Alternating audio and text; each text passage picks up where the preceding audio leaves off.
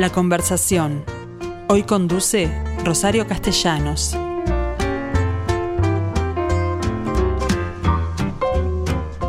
Hola gente, ¿cómo les va? Bueno, una vez más, aquí estoy con ustedes. Mañana van, van a tener una versión grabada porque me toca vacunación cuarta dosis del COVID y no puedo faltar. Bueno, en realidad quería contarles que estuve hace un instante en lo que se fue la quinta de Mendilarzo, una maravillosa casa en medio de un jardín que creo que fue mucho mayor originalmente, pero todavía conserva aspectos realmente interesantísimos. Pero allí funciona el Museo Nacional de Antropología. Así que hoy les propongo conocer algo más de este museo que por estar fuera de lo que es el, digamos el itinerario museístico, de pronto ustedes no lo conocen y vale la pena, créanme, la casa y las colecciones que allí se, se exhiben. Estoy con la directora, que es Karina Erquini, desde el año 2017. ¿Qué tal Karina? ¿Cómo estás? Hola, buenos días, buenas tardes para aquellos que ya almorzaron. Y bueno, muchas gracias Rosario por, por, por, esta invitación y bueno, porque nos hayas visitado esta mañana, que para nosotros fue muy, muy lindo. Bueno, créeme que a mí me gusta tanto la arquitectura que esta casa conserva elementos originales, pero vamos a empezar a hablar del museo en sí, porque yo tengo una terrible confusión entre, entre antropología y arqueología. Contame, aclárame. bueno, en realidad eh, en, en, lo que es Uruguay, eh, la arqueología es una especialización de la antropología. Eh, te digo por qué en Uruguay, porque no funciona así en, en, en todas las universidades, mm. pero en lo que es Uruguay y lo que es la Cuenca del Plata, no siendo Brasil, eh, funciona así. ¿Por qué? Bueno, porque la antropología es una ciencia social que tiene justamente como objetivo investigar a los grupos humanos, a, los, a la sociedad humana. Los investiga desde un punto de vista en particular, que es desde el punto de vista de su cultura, es decir, de todos aquellos aspectos que nos identifican como grupo humano, el lenguaje, la vestimenta, los hábitos alimenticios, las prácticas funerarias, etcétera, etcétera, etcétera. Pero el, tema es, porque mi confusión, es que muchos de los, de los objetos que obtiene la arqueología tienen que ver o, nos hablan de una forma de vida, en particular cuando estudian las cocinas, por ejemplo. Exactamente, por, por eso que yo te decía, la antropología justamente su objetivo, dicho en forma muy, muy macra, ¿verdad? La antropología tiene como objetivo investigar a las diferentes comunidades, a los diferentes grupos humanos desde el punto de vista cultural. Y en ese amplio espectro, ¿no? Porque eh, grupos culturales humanos hay hoy, pero también hubo en el pasado, ¿verdad? Durante milenios. Ahí es donde la antropología podemos decir que se divide en, dos subdisciplinas por un lado, los antropólogos sociales que investigan a los grupos humanos en el presente. Entonces, por ejemplo, tú hacías referencia recién a lo que es alimentación. Entonces, además de estudiar los alimentos que consumimos, por ejemplo, pensemos en nosotros mismos, ¿no? nosotros los uruguayos. Además de estudiar eh, los propios alimentos que consumimos o cómo los consumimos o cómo los preparamos, puede vernos, digamos, pueden hacer observaciones, pueden hacer eh, fotografías, etcétera, de la práctica en el momento que lo estamos haciendo. Pero la arqueología, como generalmente estudia lo que ya sucedió, lo hace a través de la materialidad. Materialidad que no tiene por qué ser o el resto alimenticio o el objeto con el cual se preparó la comida. También puede ser, por ejemplo, un libro de cocina. Mm. ¿verdad? Un recetario. Eso también para los arqueólogos es un documento material, independientemente de que esté escrito o no.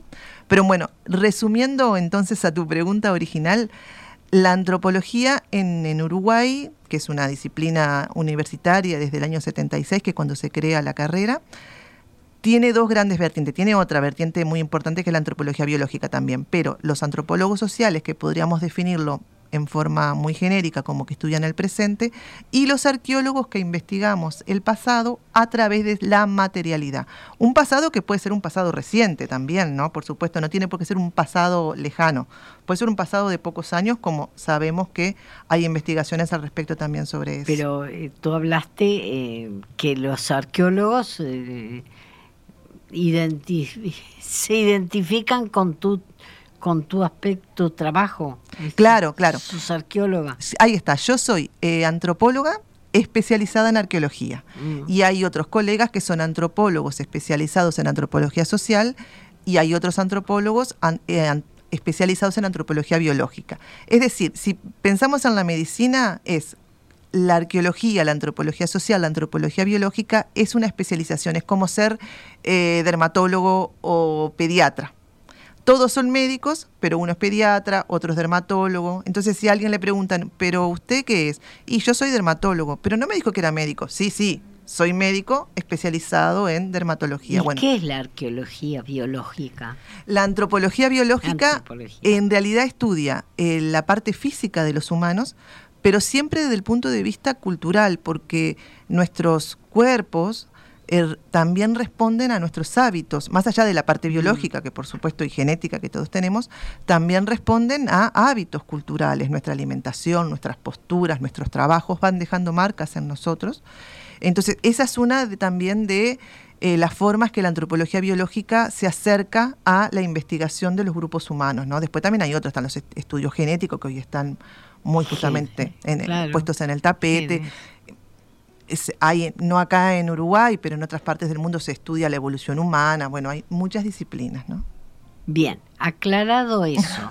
Hoy por hoy el Museo de Antropología que tú diriges está, está ocupando una magnífica casa en el Paso de las Duranas. Es decir, venimos por Millán, pasamos el Paso de las Duranas que es sobre el Miguelete y seguimos hasta la calle Instrucciones. De manera que, si bien hay unos cuantos edificios entre Instrucciones y Millán, entre la puerta de entrada a la quinta, en algún, en algún momento se me ocurre que eso era toda la quinta. Sí.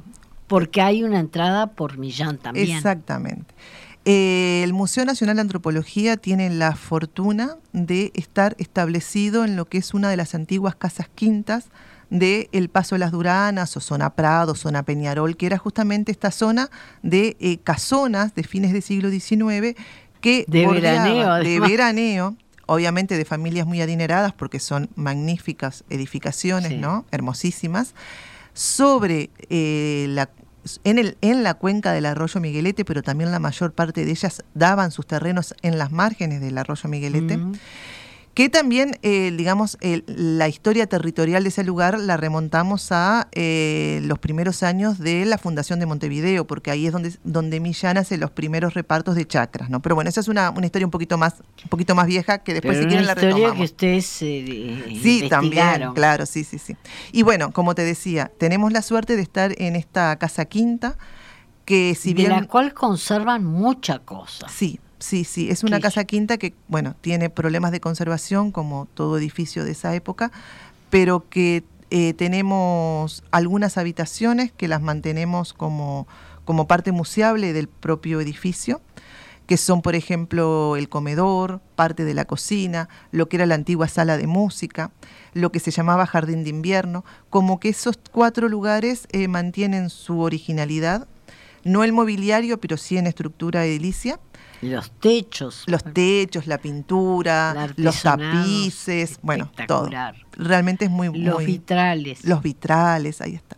Entonces, eh, sí, la Casa Quinta, la última familia particular que la tuvo fue eh, Domingo Mendilarzu y doña Antonia Neto de Mendilarzu, que fueron los últimos dueños que particulares. Y, y le agregó elementos. Porque claro, tengo entendido que el mirador es posterior a la Claro, exactamente. Este matrimonio fue el, último propietario particular, digamos, luego ya pasa a manos del Estado. Pero antes de eh, la familia Mendilar Suneto, hubo otros propietarios y de hecho la casa el edificio principal es anterior a la compra de ellos. Ellos lo compran en 1887 y ya años después, en 1890, hacen la primera reforma que es que construyen todo lo que hoy, hoy es el frente de la casa. Mm. con eh, la, sala con un segundo piso que eran la biblioteca y el escritorio de Mendilarzu, que era abogado y político, y coronado por un mirador también como era propio de esa época. Esta casa, cuando hacen esta reforma, dan, digamos, cambian lo que era el frente que anteriormente daba hacia el arroyo Miguelete y cuya entrada era por Millán. Claro. Esa entrada que tú eh, vistes también hoy por Millán, que tiene una, justamente es un camino muy largo de más de 160 metros eh, de plátanos. La avenida actual por la cual hoy ingresamos por la avenida Instrucciones es de Araucarias. Eh, es preciosísima porque está flanqueada por árboles claro. Centenarios. Sí, sí, sí, las araucarias tienen más de 100 años en ese diseño del jardín que también era parte de, digamos, el decoro de estas casas quintas, ¿no? El diseño del jardín era fundamental. Mm. No, es, no, es que hay plan, no, está, no es al azar. No están tiradas ahí. Exactamente. Eh, y bueno, y ahí ya hemos hablado de dos patrimonios eh, que son importantísimos para nuestro museo, que es el patrimonio edilicio, que la Casa Quinta está declarada Monumento Histórico Nacional, y lo que es su jardín, que obviamente, como tú decías, el jardín antes llegaba hasta el arroyo Miguelete, o sea, todo lo que era el, el terreno de la propia Casa Quinta llegaba hasta el arroyo Miguelete y era una cuadra más también de ancho, que tiene especies centenarias. Tenemos otra avenida que está declarada por la Intendencia como monumentos vegetales, que es una avenida de magnolias. 21 magnolias todavía es, hermosísimo cuando florecen en primavera, es un aroma espectacular que esa avenida está cuando uno ingresa al museo por instrucciones, está a mano izquierda, ¿no? mirando el edificio. Y bueno, ese patrimonio botánico también es sumamente disfrutable dentro del museo. Y, Así toda la casa estuvo cerrada muchos años. Sí, sí, estuvo cerrada. Eh, tenemos dos periodos eh, yendo, digamos, siendo ya museo. El museo que aprovecho a comentarles que estamos festejando los 40 años porque se fundó el 11 de agosto de 1981. es el más joven de los cuatro museos nacionales. Eh, en agosto del año pasado, hasta agosto de este año, estamos festejando los 40 años del museo. Pero cuando se crea el museo en el año 81, no abre inmediatamente sus puertas porque justamente uno de los objetivos era restaurar la casa que estaba en muy malas condiciones edilicias. Claro. Recién se inaugura el museo en 1988. En ese periodo estuvo cerrado. Y una cosa importante decir, porque justo hoy es 10 de mayo y se conmemora fecha de nacimiento y fallecimiento, que fue el mismo día de Francisco Oliveras, que fue el, el digamos, la colección. Ahí va, la colección con la cual se funda el museo en 1981, la colección fundacional es de Francisco Olivera. Luego tenemos muchísimas más colecciones, ¿no? Y el museo lleva su nombre. Bueno, en este momento no. Tuvo, se llamaba antes cuando Olivera tenía su museo particular. ¿Por qué la chapa dice? Porque dice Centro de Estudios de ah. Francisco Oliveras, que ah. es la dependencia de, digamos, la institución pionera de donde salió toda esta colección que luego se funda el, el Museo Nacional de Antropología, la cual hoy tiene eh, muchísimas colecciones más, ¿no? Eh, tiene, por ejemplo, colecciones, muchas de ellas de otros pioneros, pero también tiene colecciones de importantes investigaciones científicas que se hicieron en nuestro país, como todo lo que tiene que ver con las investigaciones realizadas por la UNESCO en la represa de Salto Grande cuando se realizó el embalse, en la cuenca de la Laguna Merín cuando se fue las primeras investigaciones que hicieron los primeros egresados de la carrera en nuestro país y bueno, infinidad de investigaciones actuales que eh, toman al museo como una reserva justamente para depositar sus materiales y la documentación anexa, etc. ¿No tiene problemas ahora que el Museo de Historia Natural tiene su local? Eh, eh, si no tenemos problema, ¿en qué sentido? En el sentido de que hay materiales que pueden pertenecer a uno u otro. Bueno, eso ya se, esa, esa división ya se hizo hace unos 20 años porque hubo un periodo de tiempo en el cual se fusionaron el Museo de Historia Natural, que es el primer museo del, mm. Uruguay de 1837. Pero después tuvo años cerrado. bueno, la historia del Museo de Historia Natural hasta el día de hoy es triste y alegre.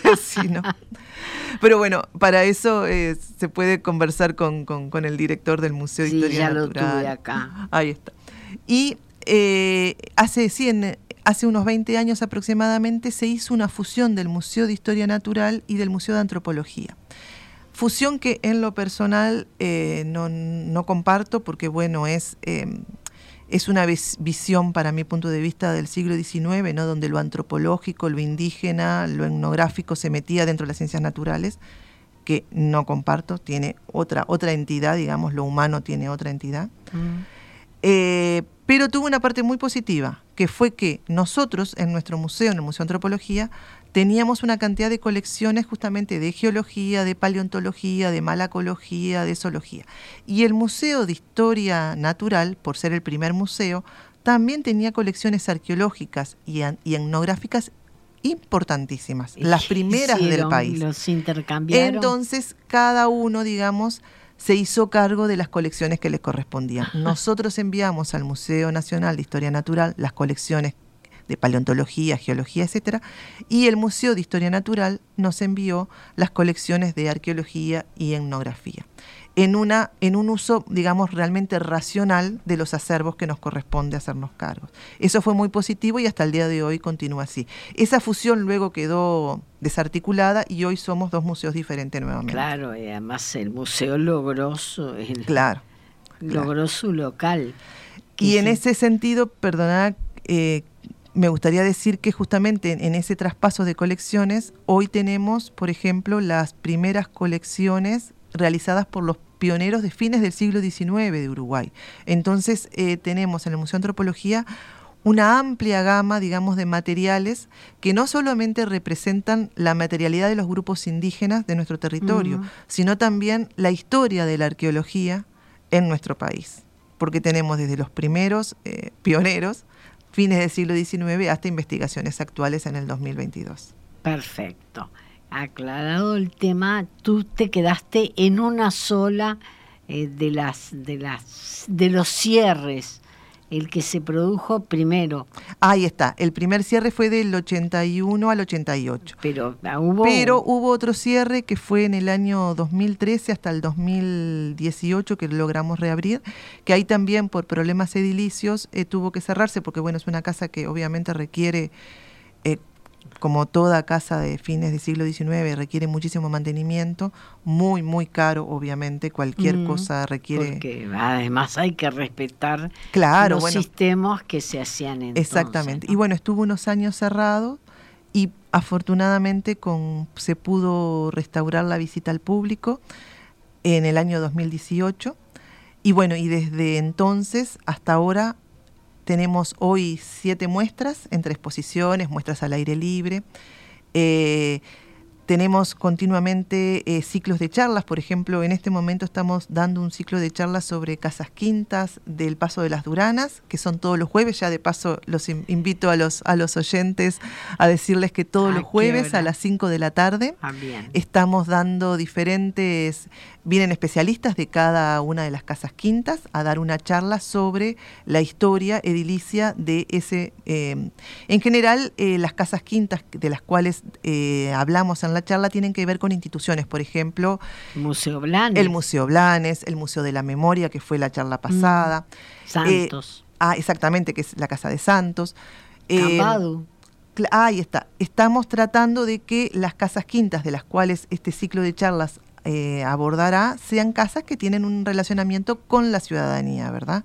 Porque eso es otra cosa muy importante. Los museos eh, nos debemos a nuestra ciudadanía. Entonces, en ese sentido, eh, es necesario que la ciudadanía se sienta que son parte también. Entonces, e, e, esta charla es una de las tantas actividades que estamos intentando hacer para que las comunidades se acerquen a, estos edificios que de por sí ya son y más allá, más allá de los vecinos, ¿va gente? Sí, sí, el Museo de Antropología eh, si bien es, es, alejado, como yo digo, es alejado desde un punto de vista, desde el punto de vista de la ciudad vieja o del centro. En realidad es donde están la mayoría de los museos, digamos. Por eso mismo nosotros tenemos un rol muy importante y es de ofrecer un espacio público y cultural y gratuito y libre a toda una enorme población que vive en otros municipios que no es el municipio B. Y bueno, en ese sentido eh, estamos trabajando muy bien, tenemos una recepción muy importante con el barrio, con, con las diferentes instituciones también que hay. Y bueno, y el Museo de Antropología siempre ha tenido un público, obviamente es verdad, no tenemos un público como tienen otros museos por estar dentro de los circuitos turísticos. Nosotros no estamos dentro de los circuitos turísticos y siempre decimos que, bueno, que aquel que llega al, al Museo de Antropología es porque realmente no es casualidad, sino que tiene la voluntad expresa de llegar, lo cual tiene un valor agregado muy importante.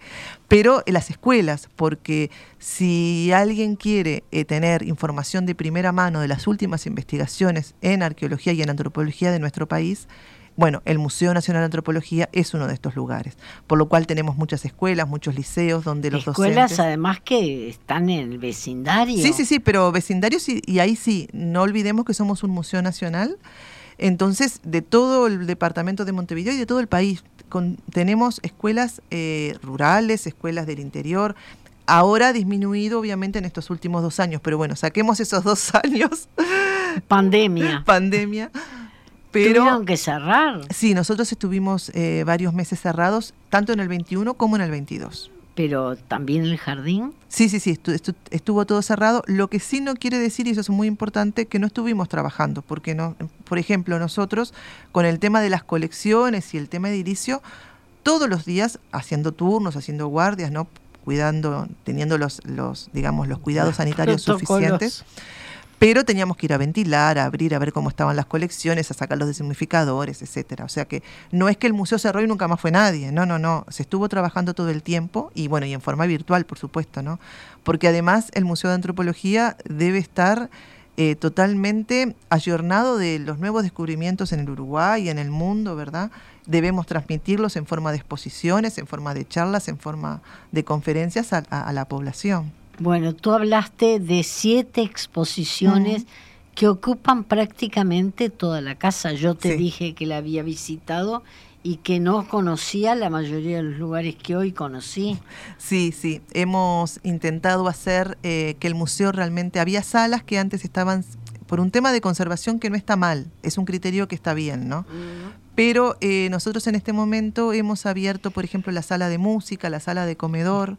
La sala de música supongo que es la espectacular, la que tiene las columnitas y el techo todo decorado. Y bueno, la hemos... Entrando a la izquierda se los recomiendo, señores, porque debe haber pocas casas que conserven ese... ese lujo, ¿no? Sí, realmente es, es hermosa. Y bueno, hemos decidido en esta etapa eh, que estamos justamente de que todos los espacios sean conocidos eh, por la población, o sea, que alguien pueda deleitarse con esa sala como, como lo hiciste tú, que estuvo muy lindo. y la sala de comedor, que tiene la araña original. Sí, sí, sí.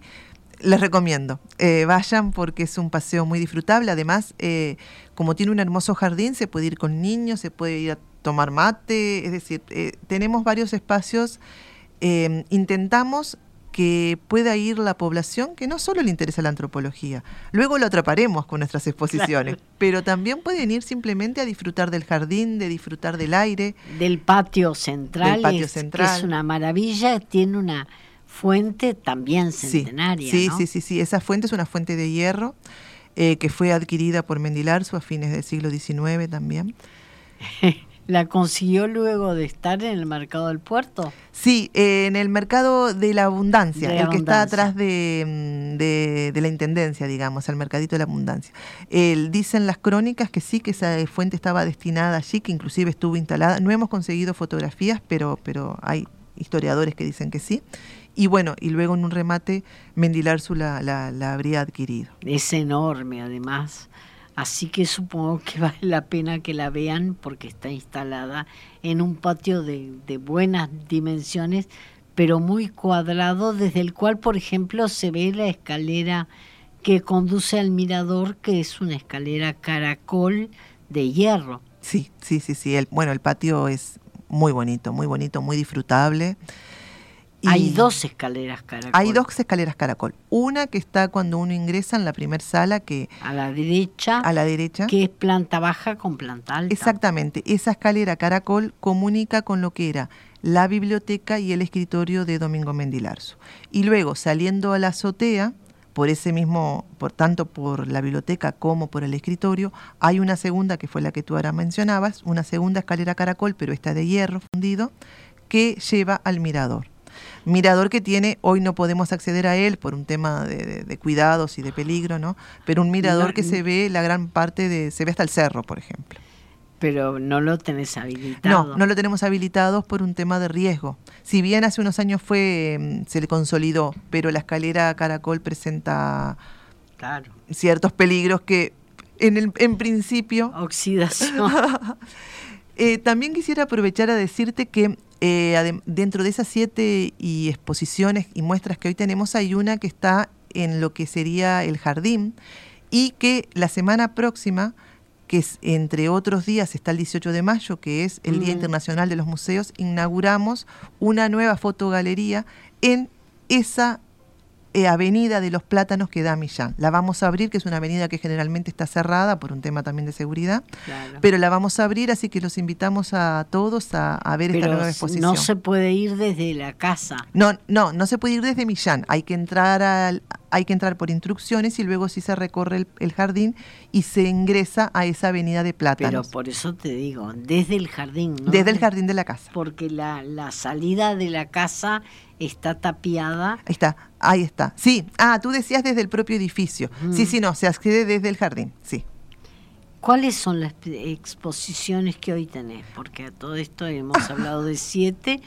Bueno, en este momento tenemos eh, dos exposiciones que podríamos considerar como de larga duración, que una es la de arqueología precisamente, que trata sobre logros, se llama Logros de la Humanidad eh, durante la prehistoria, y en realidad lo que intentamos allí es, es hablar de la prehistoria, pero no desde hechos cronológicos o, bueno, primero hicieron esto, después lo otro, sino sobre qué descubrimientos y qué inventos o qué acciones han hecho la diferencia entre el ayer y el hoy. Mm. Porque hoy estamos rodeados de tecnología, pero toda esta tecnología tiene una historia por detrás. Y bueno, que no existió hasta... Entonces, exactamente. Eh, contamos cuáles fueron estos primeros logros de la humanidad que luego permitieron todo un desarrollo de milenios, por supuesto, no estamos mm. hablando de días, sino de milenios, pero que son los que hoy nos permiten, por ejemplo, poder tener un celular, poder tener una escalera mecánica, etcétera. Entonces, estos seis logros que nosotros rescatamos son el trabajo de la piedra, que podrá parecer, bueno, trabajar la piedra, bueno, hacerle fila a una piedra para poder cortar es una maravilla de la humanidad realmente. Poder hacer fuego, producir fuego y poder controlar el fuego. Frotando las dos piedras. Exactamente. Y bueno, y así con otros logros. Tenemos otra exposición también de larga duración, que es la que tú ingresaste, que es la que está en la sala principal, que es una exposición sobre etnografía que trata de, habla sobre 12 objetos etnográficos de diferentes partes del mundo, intentando, digamos, em, hablar sobre la diversidad cultural e inculcar ese respeto justamente hacia lo diverso. Y luego tenemos diferentes exposiciones que son de más corta duración, que generalmente están un año. En este momento tenemos una sobre pioneras de la, de la arqueología uruguaya, una sobre memoria, juego y patrimonio en el Paso de las Duranas, que es una exposición realizada con el ICEF y la FIC. La de em, pioneras de la arqueología uruguaya está realizada con también en forma colaborativa con investigadoras de la Facultad de Humanidades. De las cuales hay dos que reconocen. Ahí está, y la Comisión de Patrimonio mm. también. Y luego eh, hay otra exposición que es eh, sobre astas de ciervo perforada, que es de arqueología, que fue recientemente inaugurada. Y bueno, y la fotogalería que está a mano derecha en el jardín es sobre los honores fúnebres a José Enrique Rodó, que la inauguramos el año pasado cuando se conmemoró el Día del Patrimonio de José Enrique Rodó. La próxima, que sería la octava, que se va a inaugurar ahora en la Avenida de los Plátanos, es hecha en, colaborativamente con la Asociación Uruguaya de Antropología Social. Y una última pequeñita es eh, sobre unas investigaciones que hicimos nosotros desde el museo en los subsuelos del museo que estábamos bueno, trabajando. Hablemos de eso, porque en realidad eh, antes que la, casa que tanto admire hoy, existían otras. Claro. Y eh, ustedes tuvieron que ampliar porque les quedó chico el depósito. Sí, nuestras reservas técnicas están eh, totalmente desbordadas desde hace muchísimos años ya. Y hace dos años, en el 2018, a fines de 2018, luego de muchísimos años, no es una preocupación nuestra, ha sido una preocupación de todos los directores del, museo, de poder ampliar las reservas. Y se logró hacer una ampliación de la reserva excavando el, parte del subsuelo para ampliar la reserva en el subsuelo ya existente. Obviamente previo autorizaciones de patrimonio, etcétera, etcétera, ¿no? Porque es un monumento histórico nacional. En esas autorizaciones hay que hacer una investigación arqueológica en todos los monumentos históricos. Nosotros la hicimos en, en nuestra propia sede. Y allí encontramos vestigios de las primeras casas o sea, del primer edificio que luego los Mendilarsus reformaron, ¿no? Encontramos un ducto de un ducto de la cisterna, encontramos una especie de fogón, bueno, y encontramos muchos objetos que hablaban de esa vida cotidiana antes de la familia Mendilarzo, que está en esa pequeña exposición que te contaba, que nos cuenta la historia del edificio en la cual hoy está instalado el museo. Bueno, pero todo lo que vi parece de dimensiones pequeñas, es decir, el acervo de ustedes, de, ¿en qué consiste? Bueno, nosotros tenemos casi 600.000 piezas o un poquito más de 600.000 piezas. Pero todas chicas. Bueno, tenemos algunas grandes y, también tenemos muchas chicas, porque es verdad, no tenemos, no son 600.000 piezas eh, espléndidas, sino que son para la arqueología y la antropología social, todo elemento producto de una actividad cultural es tan válido como el mejor de ellos, ¿no? Claro. Entonces, eh, si pensamos en, en, el en, una punta de proyectil, por ejemplo, ¿no? en una punta de piedra, esa punta de piedra se hizo con trabajo humano, utilizando otras herramientas. Y a su vez, en esa producción de esa punta de proyectil, quedaron desechos, porque cuando la fui tallando fueron saltando pedacitos que no me servían. Todo eso es parte del conjunto que yo tengo que resguardar en un museo de antropología la herramienta... Pero si tuvieras que elegir una pieza como la, la más importante del museo. Bueno, yo no sé si es la más importante porque en realidad, como te digo, para un arqueólogo eh, preguntarle qué es lo más importante es complicado contestar porque en realidad eh, nosotros tenemos una mirada holística en el sentido de que todo es complementario. No existe la punta de proyectil sin el desecho y el desecho no existe sin la punta de proyectil, ¿verdad? Las dos me dan información. Pero, pero hablemos del público. Del público, bueno, nosotros tenemos una pieza que es nuestro logo, que es una pieza cerámica encontrada en lo que es el, litoral del río de la Plata y río Uruguay, que es el llamado ñacurutú, que es una pieza que es hueca, está realizada en cerámica tiene eh, la cabeza, supuestamente, por eso se llama campana somorfa, representa un animal. Mm. En, este, en este sentido se le, se le ha identificado como un ñacurutú, como un búho, aunque hay investigaciones recientes que dicen que también puede tener algunos elementos que taxonómicamente podrían representar a otros animales, como un animal mixto, digamos. Pero bueno, esta pieza es la emblemática del museo, es la que está en nuestro logo y bueno, podría ser considerada la, la, más importante en ese sentido. En, gran tamaño también vi, vi las urnas funerarias. Bueno, por supuesto, sí, sí, como te decía, tenemos materiales maravillosos tenemos esas urnas funerarias que tú viste, que tenemos más. Cerámica también. En cerámica, están eh, relacionadas con los grupos guaraníes o con aquellos grupos guaranitizados.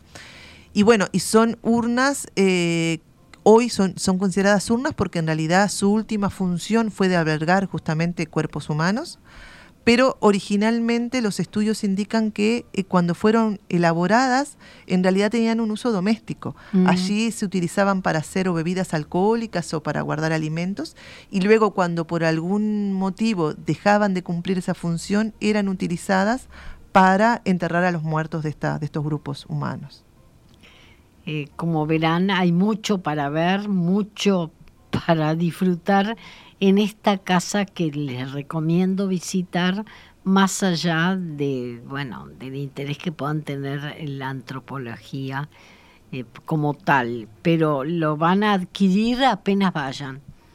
Eh, queda en la, en la avenida Instrucciones, casi Millán.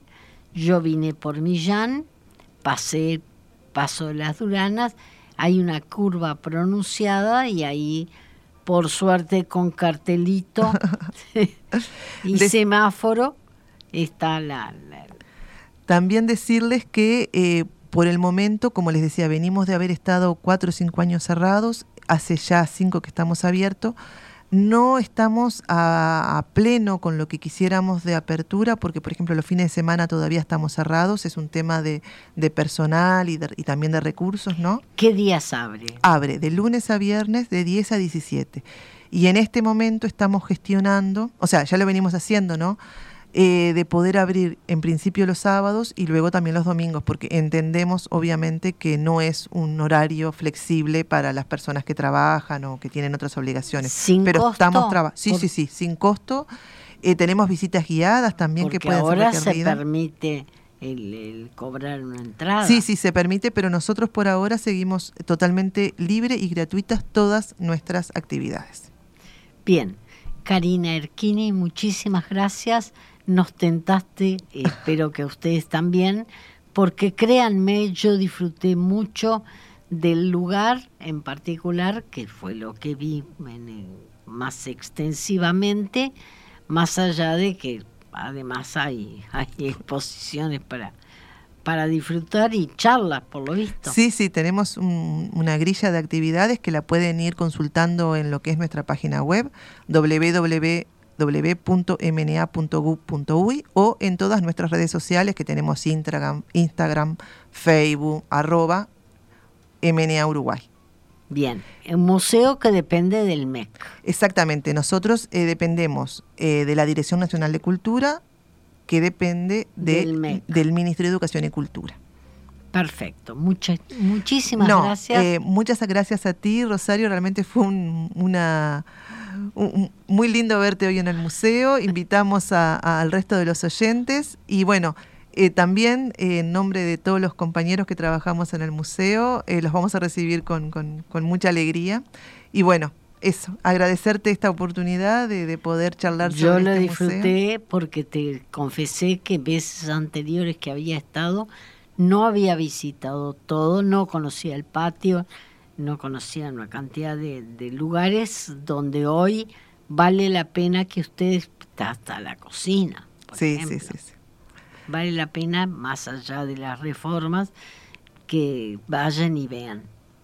Muchas gracias, Rosario.